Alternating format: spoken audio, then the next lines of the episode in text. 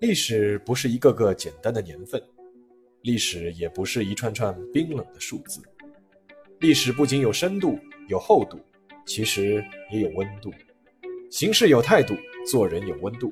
我是馒头大师，欢迎来到历史的温度，让我们读懂过去，活好当下，坦面未来。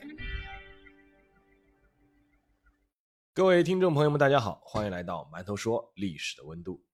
今天呢，我们继续《岁月如歌》这个专辑。这一次啊，我们将坐上时光机器，来到一九九六年。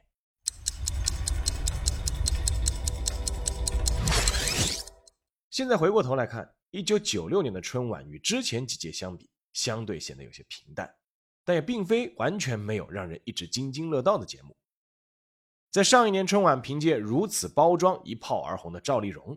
这一年和巩汉林合作，拿出了质量更上乘的小品《打工奇遇》。这个小品中有很多台词成了整整一代人的回忆，甚至之后在互联网上成了一种明确彼此身份的对暗号的用词。宫廷玉液酒一百八一杯，这酒怎么样？听我给你吹，吹。这个小品讽刺的是黑心商家虚开高价，货不对版。这似乎为一个月后国务院办公厅转发国家经贸委等部门的一份文件做了铺垫。那份文件叫《关于深入开展打击生产和经销假冒伪劣商品违法行为的意见》。但在一九九六年，困扰中国老百姓的最大问题，恐怕并非是前两年备受关注的假冒伪劣商品问题，而是日益突出的社会治安问题。自一九八三年全国第一次严打之后，很多人觉得。是不是应该再来一次了？一九九六年二月二日凌晨四点左右，六十三岁的李佩瑶在家中被杀害。李佩瑶是原国民党高级将领李济深的第四个儿子，而他遇害的原因令人唏嘘。凶手是他十九岁的警卫员张金龙。那天，张金龙在凌晨进入李佩瑶的房间盗窃财物，被后者发现后恼羞成怒。用厨房的菜刀将李佩瑶残忍砍死，张金龙在逃跑时被逮捕，最后被执行死刑。李佩瑶当时的身份是全国人大常委会副委员长、中国国民党革命委员会主席，他的遇害也成了建国后第一桩涉及副国级领导的凶杀案，举国震动。就在李佩瑶遇难后六天，一名叫陆宪忠的男子在光天化日之下。手持五六式自动步枪，抢劫了北京市朝阳区安慧里附近一家工商银行的运钞车，当场射杀两名银行工作人员，射伤一人，抢走百万元巨款。这起银行抢劫案是建国以来北京首次发生的恶性案件。作案者陆宪洲是云南某部队退伍军人，他在二月作案后，还在六月和八月两度作案，再次造成两名银行工作人员死亡。一九九六年九月八日。陆宪洲在被警方伏击后驾车逃跑，被击伤后伤重不治身亡。而就在陆宪洲首次作案一个多月后，三月三十一日晚，刑满释放人员白宝山在北京市石景山区高井热电厂用铁棍打伤一名执勤武警，抢走五六式半自动步枪一支。之后，白宝山多次作案，甚至公然开枪射杀哨兵后抢夺枪支弹药，前后共杀死十七人，打伤十五人。其中包括抢劫乌鲁木齐边疆宾馆，抢走人民币一百四十万元，打死七人，打伤五人。白宝山最终被捕后，供认当初是因为抢劫、盗窃罪入狱后产生了报复社会的心理。他的供词至今看来仍让人触目惊心。他说：“我想过了，法律这样判我，我服刑出来就去杀人，杀死那些受法律保护的人。如果法律判我二十年，我出来杀成年人。”如果法律判我无期徒刑，减刑后我出来年纪大了，没有能力杀成年人了，我此时就去杀孩子，到幼儿园去杀，能杀多少杀多少，直到杀不动为止。白宝山后来于一九九七年九月五日被捕，一九九八年四月被执行死刑。接连多起骇人听闻的恶性案件，让全国的老百姓都人心惶惶。时任公安部长的陶四军拿出的数据也令人震动。一九九六年一至二月，全国公安机关重大刑事案件立案数比去年同期上升了百分之十二点六，其中不少是重大恶性案件。在三月召开的全国两会期间，很多全国人大代表和政协委员都要求整顿社会治安秩序，于是从四月份开始，继一九八三年第一次严打后的第二次严打全面拉开帷幕。在这场严打行动中，全国仅犯罪团伙就被打掉了九万多个，抓获团伙成员四十二万余名。但公安民警也付出了惨重代价。仅严打开始后三个月，全国就牺牲民警七十五名，伤两千八百多名，其中重伤两百六十六名。值得一提的是，虽然严打取得了丰硕成果，但在这个过程中，公安、检察和法院密切配合，也带来了一些问题。司法体系原有的制衡、监督和纠错机制，有时候就被削弱了，甚至出现了一些先定后审的案子。这就导致冤案和错案出现的概率提高了。一九九六年四月九日，在呼和浩特第一毛纺厂家属区公共厕所内，一名女子被强奸杀害。在缺乏相关证据的情况下，公安机关认定报案人呼格吉勒图是凶手。呼格吉勒图在被刑讯逼供后认罪，但之后又上诉不服，在上诉被驳回后，于六月十日被执行死刑。二零零五年十月二十三日。此案出现转折，一名叫赵志红的男子承认当年杀害女性的凶手其实是他，但直到二零一四年十二月十五日，内蒙古自治区高级人民法院才审判宣告原审被告人呼格吉勒图无罪，之后启动追责程序和国家赔偿。但总体而言，严打还是体现出效果的。一九九六年，我国实现了建国以来首次刑事立案数和重大刑事案件同时下降。国泰才能民安，民安国家才有发展的前提和基础。一九九六年是中国的九五计划开局之年，而作为八五计划的第一号工程，京九铁路建设是否完成意义重大。一九九六年九月一日，干线段全长两千四百零七公里的京九铁路全线开通日。这条线路北连京哈线，自北京西站起，南抵香港九龙。沿线经过华北、华中、华东、华南四个地区，串起了香港和内地七个省份，沿途共一百七十七个车站，堪称贯通中国南北的一条大动脉。当年孙中山先生在建国方略蓝图中就提出了建设一条南北铁路线的构想，这个构想历经近百年，有几代人用汗水乃至血水浇筑和建造，终于成为了现实。京九铁路自1993年开始全面动工，历经三年完成，是当时中国的第二大工程。而作为第一大工程，长江三峡工程的建设也在1996年迎来了一个重要节点。1996年8月11日，为确保长江三峡枢纽工程在1997年年底实现大江顺利截流，三峡库区一期水位移民工作全面启动。在此后的近十年间，湖北和重庆二十个区市县。一百二十七万移民陆续搬离此前居住的水库淹没区，迁往上海、广东、山东、江苏、浙江、湖南等省市。中国人讲究乡土，讲究叶落归根。临别之际，一位抓着船舷栏杆、望着家乡泪流不止的三峡移民，曾动情地说过一句话：“谁舍得离开自己的家？只是希望祖国这个大家能够越来越好。”谁都希望自己的国家好，但有时候国家的前进之路也绝非一路坦途。一九九六年二月十五日凌晨，在全世界面前，中国首次发射的长征三号乙运载火箭，在升空两秒后就出现了明显的舰体倾斜，最终像一枚巨大的导弹掠过西昌发射基地的天空，径直撞向了离基地大约一点八公里外的山头，引发了剧烈爆炸，连同搭载的国际通信七零八卫星。瞬间舰心俱毁，而整个过程只有二十二秒。更严重的是，失控火箭爆炸的地点正好是西昌卫星基地航天工程技术人员临时住宿的协作楼和宾馆附近。根据人民日报当时的报道，有六人当场死亡，五十七人受伤。爆炸那一刻，有人在指挥部看到长征三号乙火箭的总设计师和总指挥龙乐豪院士低下了头。独自一人离开了人群，在旁边的一个木箱上无力地坐了下来。三天之内，当时五十八岁、原本只有一些灰白头发的龙乐豪，转眼满头白发。根据多方专家和独立调查团队长达半年的深入调查分析，长征三号乙火箭发射失败的原因终于确定。由于随动框架伺服回路里电压输出模块中的一个金铝焊接点失效，进而引发了一系列故障。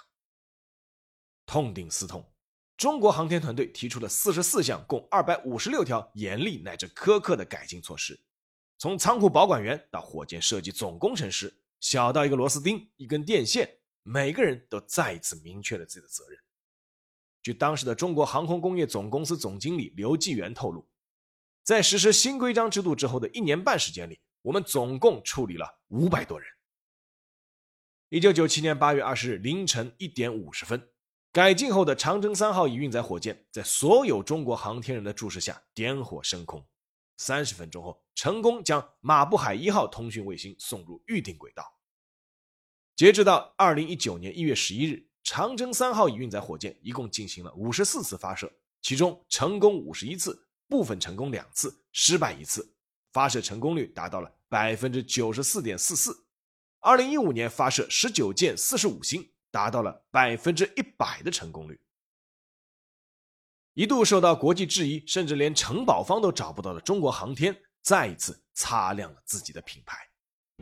而在一九九六年，需要重新建立自己公信力的。不仅仅是中国航天。一九九六年七月十九日，第二十六届夏季奥林匹克运动会在美国的亚特兰大拉开帷幕。一九九二年巴塞罗那奥运会神奇的射箭点火方式吊高了公众的胃口，让全世界对一九九六年这场奥运会开幕式上的点火仪式充满期待。但一向自诩有创意的美国人却老老实实依旧采用了人举火炬点燃圣火的传统方式。不过，点火的内幕还是给全世界留下了深刻印象。已经患有帕金森症的传奇拳王穆罕默德·阿里，用颤抖的双手点燃圣火，火光映射出他无比坚毅的面孔。这一幕平凡但又不平凡的点火镜头，成为整个奥运历史上最感人的回忆之一。但在那天开幕式上，列队整齐入场的中国代表团却感受到了一种无形的压力。当代表团入场时，美国的一个解说员甚至直接说了一句：“看，一支靠兴奋剂获得成绩的队伍正向我们走来。”很难想象一个在奥运会场合的解说会脱口而出如此无理低智的话，但换个角度看，却也触及到了当年很多中国体育人心中的痛。在一九九四年年末的各国通讯社评出的世界十大体育事件中，中国游泳服药事件都排在前三位。一九九四年的广岛亚运会上。中国代表团有十二名运动员被查出服用禁药，其中七名是游泳运动员，他们中的四名选手都刚刚在罗马世锦赛上夺得过金牌，这也导致中国游泳队在一九九五年直接被禁止参加泛太平洋游泳锦标赛。而在国际田坛，很多人对大幅度、成批量、惊人刷新女子中长跑世界纪录的中国马家军也质疑声不断，称不服药不可能出这样的成绩。一时之间，中国体育蒙上了一层兴奋剂阴影。但中国体育人还是昂起头，站在了奥运会的舞台上。在亚特兰大奥运会上，中国代表团继1992年巴塞罗那奥运会后，再一次拿到了16枚金牌，位列美国、俄罗斯、德国之后，排在第四位。在那届奥运会上，很多中国人都记住了伏明霞的微笑、邓亚萍的握拳、战旭刚的怒吼，还有刚刚开始崭露头角的铿锵玫瑰们的欢呼。虽然那只是一枚女足银牌，但足以成为美好回忆的开始。但很多圈内人都清楚，在那十六枚金牌中有两枚金牌尤为不易，一枚是由二十一岁的上海姑娘乐静怡拿下的女子一百米自由泳金牌。在中国游泳遭受全世界质疑的背景下，她是以破奥运会纪录的成绩清白夺金，堵住了很多人的嘴。另一枚是由二十三岁的吉林姑娘王军霞拿下的女子五千米长跑金牌。在很多人已经对“马家军”三个字讳莫如深之后，他身披五星红旗绕场一周，给全世界留下了“东方神鹿”的形象。在这一届奥运会上，中国代表团由四百九十五人组成，其中运动员平均年龄只有二十岁出头，百分之八十五是第一次参加奥运会，这让人看到了中国体育的未来和希望。而说起青春风暴，当初不少初涉 NBA 的球迷都会对那一年的联盟选秀大会印象深刻。那是被称为“九六黄金一代”的一批天才球员，他们每一个人的名字现在报出来都是如雷贯耳：阿伦·艾弗森、雷阿伦、科比·布莱恩特、史蒂夫·纳什、斯蒂芬·马布里、佩贾斯托贾科维奇、本·华莱士。那是一个值得回忆的年轻夏天，就像有首歌里唱的那样。我怀念有一年的夏天，一场大雨把你留在我身边。我看着你那被淋湿的脸。一九九六年的那年夏天，两岸三地的很多年轻人似乎都回到了童年时的撒娇状态，左三圈，右三圈，脖子扭扭，屁股扭。扭扭早睡早起，咱们来做运动。他们一边哼着似乎适合幼儿园小朋友才唱的歌曲，一边还在憧憬：如果我有仙女棒，变大变小变漂亮。这一切都是拜一个叫范晓萱的十九岁少女所赐。她在这一年发行的《甜蜜眼泪》专辑风靡两岸三地，其中多首歌曲让整整一代人在多年后依旧陷入了你的甜蜜中不可自拔。有人喜欢幼齿音，而有人怀念御姐音。一九九六年，早已成名的蔡琴，在她三十九岁的年纪推出了《民歌蔡琴》和《情歌蔡琴》两张专辑，让人再度领略了她纯稳准的唱功和歌词背后难以言尽的意蕴。一句“是谁在敲打我窗”。在六年后，依旧能借香港电影《无间道》的大热而再度流传于大街小巷。是谁在敲打我窗？是谁？一九九六年的港台乐坛，不少新人横空出世。除了范晓萱之外，二十二岁的许茹芸用特有的许氏呼吸唱腔。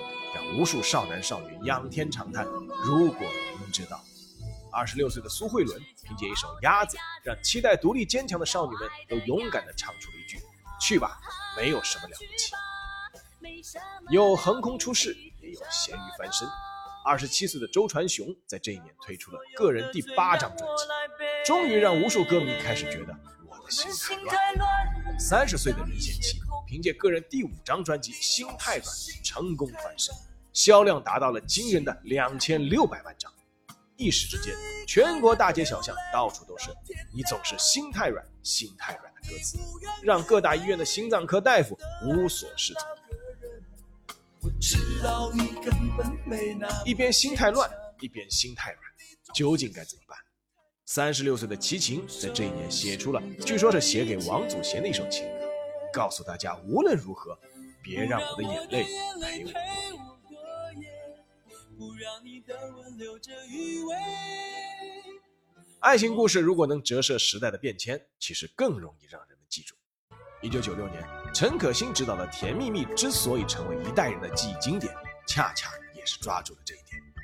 只是若干年后，内地的视频网站版本做了 N 多意义不明的删减。导致张曼玉面对曾志伟尸体上的米老鼠悲心交集的经典镜头变成莫名其妙，因为前面的这段前情交代完全被剪掉了。相比之下，周星驰在这一年推出的电影《食神》就相对讨巧一些，美食加搞笑，很能切中市场，也让人无法下刀。其中的黯然销魂饭，至今还能在一些餐厅的食谱上见到。而相对于周星驰、莫文蔚，哪怕是古德昭。老戏骨吴孟达在里面饰演的反派让人印象深刻，充分彰显了他的表演功力。在一九九六年对整整一代内地年轻人产生影响的电影，是一部抓了几个演员临时凑数就拍出的小成本电影《古惑仔》。这部只耗费了十一天就拍出的电影，最终收获了惊人的两千六百万港元票房。幕后推手王晶趁势在同一年催着导演刘伟强立刻拍出了第二部和第三部，一年拍三部，总票房达到了六千三百万。这个以黑社会底层为背景的电影系列，虽然想突出一个“义”字，但在客观层面，确实对当时三观还没有完全形成的青少年造成了很多不良的影响。无数少年开始要混红星、做扛把子，模仿山鸡讲话，学乌鸦掀桌子。几个尚未成年的孩子聚在关公像面前，感叹生死有命，富贵在天，却不知道这句话其实是出自孔子的《论语》。但时光终会流逝，少年总会长大。他们在进入社会后发现，江湖哪是什么简单的打打杀杀，江湖是在大家遵守规则的前提下的人情世故。老百姓遵纪守法的平凡生活，才是构建一个和谐社会的基础。就像那一年红遍内地的电视剧《宰相刘罗锅》主题曲里唱的那样：“天地之间有杆秤，那秤砣是老百姓。撑杆子挑江山，一一而有，你就是定盘的心。天地之间无穷大，有些遥远的地方，可能一辈子都去不了了。”一九九六年三月十四日，八十三岁的王洛宾逝世。这位曾经创作出《掀起你的盖头来》《打板城的大姑娘》《半个月亮爬上来》等一系列脍炙人口歌曲的西部歌王，最终把他那首在那遥远的地方的乐谱刻在了自己的墓碑上，那是他最满意的一个作品。如果说感情上有可能控制的话，那么人的生死是无法改变的。正如话剧《雷雨》中的那句台词说的那样。仿佛人是自己命运的主人，却常常不能主宰自己的命运。一九九六年十二月十三日，八十六岁的曹禺在北京病逝。这位写出过《雷雨》《日出》《原野》和《北京人》等诸多大作的剧作家，临终前在枕边放着常读的托尔斯泰评传，留下了自己的遗憾。他说：“我要写一个大东西才死，不然我不甘。我越读托尔斯泰越难受。你。”知道吗？文学的创作之路其实是没有尽头的，科学探索也一样。一九九六年十一月二日，九十五岁的严济慈与世长辞。这位曾被徐悲鸿画像并取名“科学之光”的著名物理学家，为中国的科学事业做出过很多卓越的贡献。也就是在这一年，曾经和严济慈在一九七八年全国科学大会上同一个小组的一位数学家也去世了。这位数学家的研究成果曾让全国人民都重新认识了一加二这个简单算式，他的名字也曾激励了一代中国年轻人，让他们相信国家振兴需要的是尊重科学、尊重事实，而不是夸夸其谈、人浮于事。这个数学家的名字叫陈景润，他在一九九六年三月十九日去世，享年六十三岁。值得一提的是，原本默默无闻的陈景润变得家喻户晓。很大原因是一篇名叫《哥德巴赫猜想》的报告文学，而这篇文章的作者叫徐迟，他也在这一年的十二月十三日去世了。人虽离世，但作品永存，并且不断影响后人。无数著名的作家都证明了这一点，而漫画家也在此列。一九九六年九月二十三日，六十三岁的日本漫画家藤本弘去世了。他更为人所知的名字是他的笔名。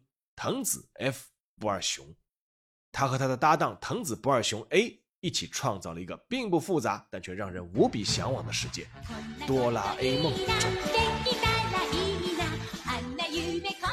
不少人都认为，哆啦 A 梦的世界之所以吸引人，并不是因为他总能从自己的口袋里掏出各种神奇的宝贝，而是他和大雄、小静他们一起营造出了一个没有纷扰和黑暗、充满宁静祥和的世外桃源。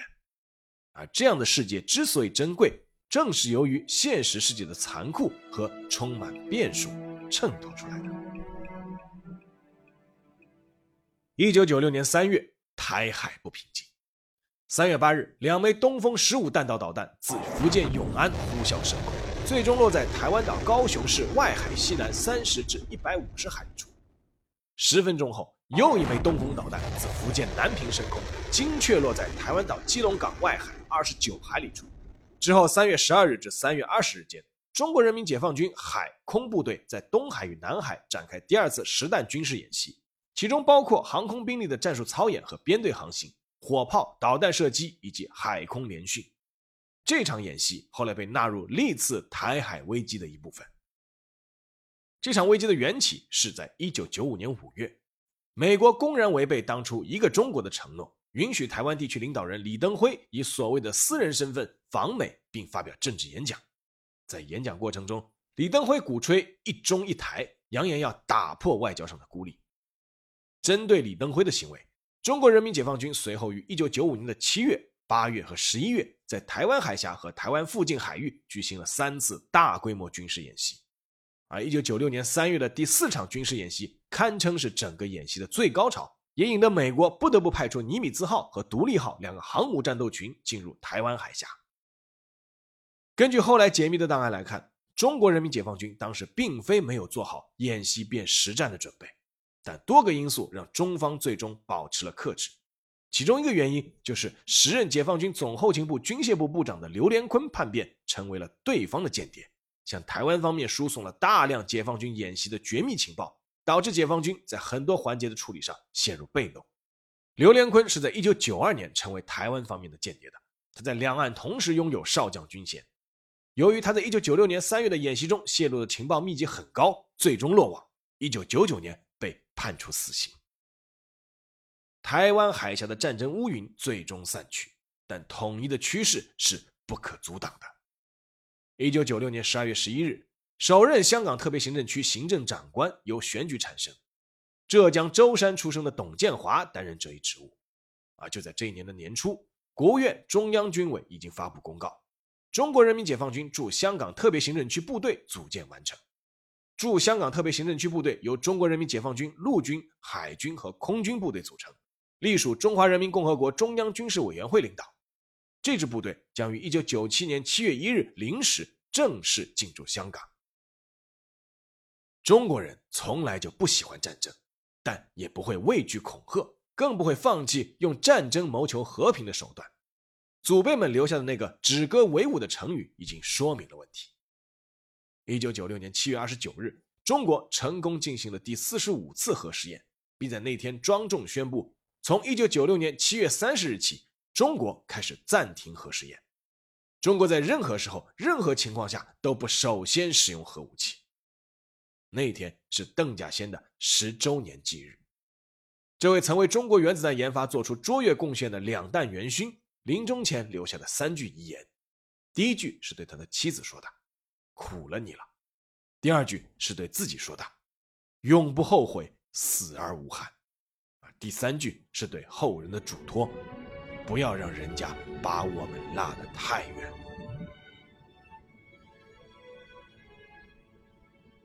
站在一九九六年的门槛上回望，这一年其实是有不少的周年。这一年是中国共产党成立七十五周年，是九一八事变六十五周年，是红军长征六十周年，也是西安事变六十周年。